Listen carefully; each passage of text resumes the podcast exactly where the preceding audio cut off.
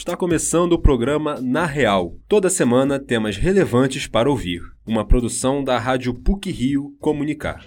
Durante a pandemia, o teatro e outros setores culturais pararam em suas atividades e tiveram que se reinventar. Agora, a situação volta a se normalizar com a presença maciça de público nos espetáculos. Este é um dos assuntos do Na Real de hoje. Vamos falar também sobre a Galeria Solar, que estimula a arte para crianças e adolescentes das comunidades Pavão, Pavãozinho e Cantagalo, na zona sul do Rio. Fique com a gente! A retomada da plateia às salas de espetáculo prova que houve uma ressurreição do teatro para alegria do público, atores, produtores e todos envolvidos com essa arte. Vamos saber mais sobre esse assunto na reportagem de Maria Lins. Durante o período da pandemia, o teatro e outros setores culturais precisaram se reinventar. Para isso, produtores e autores tiveram que sair do modelo tradicional, aquele que inclui palco, plateia, e adotar métodos como peças via Zoom com público online. O produtor cultural Felipe Vale conta que para o teatro o período pandêmico foi feito de fases. Inicialmente, os produtores não tinham a perspectiva de mudar o modo de fazer teatro, já que só conheciam uma forma de fazê-lo. Depois de anos em um formato específico, onde aprenderam e aprimoraram o modo de produzir peças, parar tudo e se readaptar ao que era possível foi um desafio. Aos poucos, foram surgindo formas de adequar o modelo tradicional. Lives e espetáculos direcionados para o ambiente online e transmissões em TV foram algumas das alternativas. Como fazer para cativar um público à distância? Era uma pergunta recorrente entre os profissionais da área. Depois da fase turbulenta e graças ao avanço da vacinação, as peças voltaram à normalidade. Com o retorno dos setores culturais, também ressurgem os encontros e as interações. O teatro não voltou para ficar, ele nunca deixou de existir.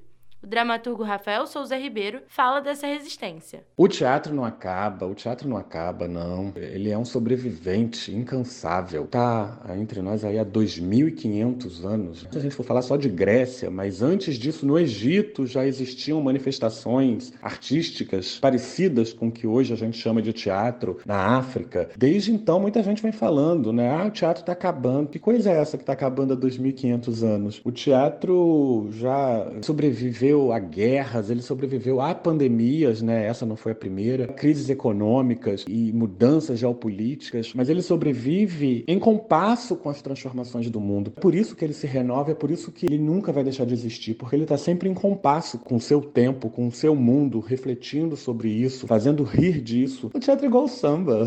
O teatro agoniza, mas não morre. Enquanto tiver um artista com necessidade de subir no palco e contar uma história, e enquanto houver houver uma pessoa com necessidade de sentar e participar dessa história como espectador, sempre vai ter teatro. Em palestra na PUC Rio, a atriz Lilian Cabral disse que nunca viu teatros tão cheios. Tudo isso é resultado da falta que as pessoas sentiram nesse tempo de estar juntas e de poder fazer programas culturais presencialmente. Nada substitui o teatro, é uma experiência que acontece ali, ao vivo. Rafael Souza Ribeiro comenta como tem sido o retorno do público às peças. O processo de retorno das plateias foi um processo gradual, mas agora dá para a gente dizer que tem mais gente assistindo teatro do que a gente tinha antes da pandemia. Acho que isso se deve pela vontade imensa de estar presente, de não deixar nada para depois, não deixar a presença para depois. As pessoas querem recuperar um pouco do tempo que foi roubado pela pandemia, seja teatro de rua, seja teatro de shopping, seja final de semana, seja seja durante a semana. As plateias estão sempre cheias. Algumas peças, ah, os ingressos têm esgotado muito rapidamente. Algumas temporadas estão sendo estendidas. Então, isso se deve ao desejo do público de consumir, de estar presente. Rafael conta também que depois da pandemia o costume de mexer no celular durante o espetáculo se tornou frequente nas plateias. Ele diz que sempre existiram pessoas que olhavam para ver a hora, responder mensagens,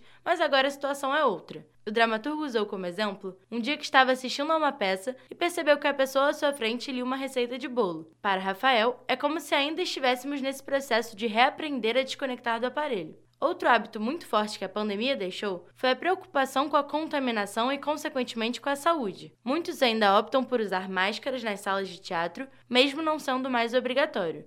Além disso, profissionais da área fazem testes de Covid cotidianamente. Apesar dos pontos positivos, esse setor sofre com diversas crises que foram acentuadas durante o período pandêmico. Se antes era difícil fazer teatro, agora é quase uma missão impossível. O professor de artes cênicas da PUC-Rio, Pedro Kozovski, fala sobre essas dificuldades e o que fazer para superá-las. As maiores dificuldades têm a ver basicamente com uma reconstrução das políticas culturais, assim, porque foram totalmente destruídas, totalmente atacadas. Os artistas, os fazedores de cultura, quanto atividade profissional, sofreram muitos ataques, tiveram muitos seus direitos perseguidos, muitas das políticas públicas atacadas e, e destruídas. O maior desafio hoje é reconstruir as políticas culturais para o campo, democratização do acesso, de tornar, por exemplo, a atividade cultural um direito, porque é um direito. Para ser um direito, tem que haver políticas públicas que possam, na verdade, possibilitar, viabilizar um acesso a toda a população e não apenas uma parcela. Então, assim, como é que a gente vai pensar essas questões hoje? E do ponto de vista do artista, profissionalizá-lo, de fato. Pensar isso como uma profissão, seus direitos, com suas funções sociais. Com o retorno do teatro, vieram muitas mudanças, diversos tipos de públicos e conteúdos. Apesar de tudo, a arte continua viva e é uma grande contribuição para a cultura brasileira. Maria Lins para o Na Real. A Galeria de Arte Solar é um projeto do Instituto Solar Meninos de Luz, que torna a arte acessível a crianças e adolescentes de três comunidades de Copacabana e Ipanema. A reportagem é de Valentina Rocha. A Galeria de Arte Solar é um projeto do Instituto Solar Meninos de Luz que torna a arte acessível a crianças e adolescentes das comunidades Pavão Pavãozinho e Cantagalo. A proposta é receber artistas convidados que realizam uma exposição e promovem oficinas para os alunos do Instituto. A partir dessa integração, é realizada uma nova exposição de quadros inéditos e releituras produzidas pelas crianças e adolescentes. A elaboração da exposição dos alunos é idêntica ao de artistas profissionais, com projeto gráfico, mídia e curadoria. A curadora Matilde Marie Pereira explica como a iniciativa funciona. A gente elabora um calendário expositivo com antecedência, é discutido pela direção pedagógica, a gente procura alinhar os temas com a proposta pedagógica daquele ano letivo. Por quê? A gente quer trazer informações, a gente quer fazer esse link entre as diversas disciplinas, entre os diversos saberes. A gente tem um conhecimento de uma forma de transversalidade, ou seja, os alunos trazem a realidade deles para as oficinas e, ao mesmo tempo, trazem o que eles aprenderam nas salas de aula, que é discutido com os artistas que fazem uma imersão sobre o tema. A exposição Fluir, do artista Matheus Almeida, aborda o tema sustentabilidade. As obras retratam elementos da natureza através de representações de pássaros e flores a partir de técnicas de pintura chinesa. O artista Matheus Almeida conta como se deu o processo de escolha e desenvolvimento do tema da exposição. O tema foi uma escolha conjunta, na verdade, com a Matilde, e eu venho de uma influência muito chinesa. E nas influências chinesas existem grandes elementos em que a gente tem tendência de pintar, e eu fico muito encantado pela tendência de pássaros e flores. Então, é muito comum no meu trabalho ter pássaros e flores. Dificilmente eu desenho alguma coisa além disso. E isso é uma maneira de você capturar os elementos da natureza e começar a fazer uma conexão de como que essa natureza ela interage com seja o espectador, seja o pintor, seja a, a, o ambiente de uma maneira geral. A arte é um dos agentes de transformação mais importantes da sociedade. A produção artística na infância pode estimular a criatividade, a coordenação motora e instigar uma visão crítica do mundo.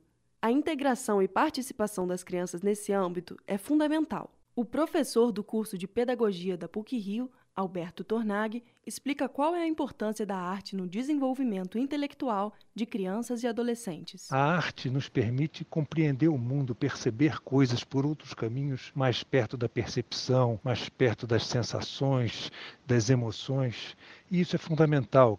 As cobranças em relação à vida adulta podem provocar um afastamento da arte à medida que a criança se desenvolve.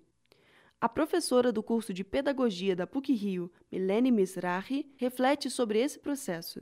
A gente acha que arte é aquilo que só a criança, né, quando a gente está pensando em educação, arte é aquilo que as crianças fazem na escola. O que, que acontece com a arte no próprio processo de adultização, quando a criança vai virando adulto? O que, que acontece com a arte no currículo?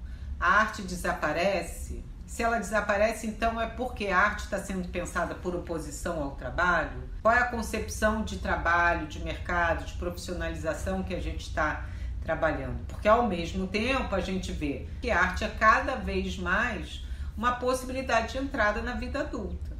A exposição Fluir, do artista Matheus Almeida, está aberta à visitação de segunda a sexta-feira, das quatro da tarde às sete da noite, e aos sábados, das dez da manhã às duas da tarde. A galeria fica na rua São Romão, número 146, em Copacabana. A entrada é gratuita. A Galeria de Arte Solar pertence ao Solar Meninos de Luz, que oferece educação integral para crianças e adolescentes em situação de extrema vulnerabilidade nas comunidades do Pavão Pavãozinho e Cantagalo. Nos últimos 30 anos, mais de mil vidas já foram transformadas pelo projeto, e cerca de 80% dos alunos formados pela instituição ingressam em universidades. A iniciativa conta com voluntários, doações e apadrinhamentos. Para garantir o seu pleno funcionamento, você pode contribuir com o Instituto. Acesse www.meninosdeluz.org.br e clique em Participe. Valentina Rocha para o Na Real. E, para finalizar o Na Real de hoje, algumas pílulas sobre o que foi ou será notícia nas mídias. Pílulas da Semana a franquia Velozes e Furiosos chega ao final após 22 anos. A saga, centrada em corrida de carros, começou em 2001 e arrecadou mais de 6 bilhões de dólares mundialmente. O primeiro de dois filmes que fecha a série já está em cartaz e traz Dominique Toretto protegendo sua família de uma cyberhacker, interpretada por Charlize Theron, que se uniu ao filho de um vilão do passado, interpretado por Jason Momoa, indicado para maiores de 14 anos. Uma aliança global de cientistas, liderada pelo Reino Unido e Japão, lançou o Censo dos Oceanos. A iniciativa tem como objetivo encontrar 100 mil novas espécies em 10 anos e promover a preservação da vida marinha. Acredita-se que ainda existam milhares de espécies desconhecidas nas profundezas marinhas que podem ter potencial para avanços científicos, biotecnológicos e farmacêuticos. O projeto tem a colaboração de pesquisadores de vários países e é um dos maiores estudos sobre os oceanos já realizados. A banda inglesa de rock progressivo Yes lança nesta sexta o disco de número 22, Mirror to the Sky. O álbum mantém o elenco do anterior, The Quest, mudando apenas o baterista. O guitarrista Steve Howe é o único membro original que ainda está no grupo e compôs sete das nove músicas do lançamento. Mirror to the Sky pode ser ouvido nas principais plataformas digitais de áudio. A exposição Estúdio Drift Vida em Coisas está em cartaz no Centro Cultural Banco do Brasil, CCBB, até o dia 22 de maio. A amostra desenvolve esculturas, instalações e performances que colocam pessoas, ambiente e natureza na mesma frequência, fazendo o público sentir uma reconexão com o planeta. A exposição funciona segunda, quarta, quinta, sexta e sábado, das 9 da manhã até as 9 da noite e a entrada é gratuita. Na próxima quinta-feira, o Teatro XP apresentará o Candlelight Ballet, o melhor de Tchaikovsky. O espetáculo contará com performance de balé do compositor clássico Tchaikovsky, como o Lago dos Cisnes e o Quebra-Nozes, iluminado por velas. Os ingressos custam a partir de 40 reais e podem ser comprados pela plataforma Fever, indicado para maiores de 16 anos, maiores de 8 anos só podem entrar acompanhados de um responsável. Por hoje é só. Esse episódio foi apresentado por Júlia Sabino, com pílulas de Olivia Tajiba e José Esteves, e edição sonora de Maria Mariana Braga. O programa Na Real tem supervisão e edição do professor Célio Campos. Lembramos que a Rádio PUC faz parte do Comunicar, cuja coordenação é da professora Cristina Bravo. Até a próxima semana!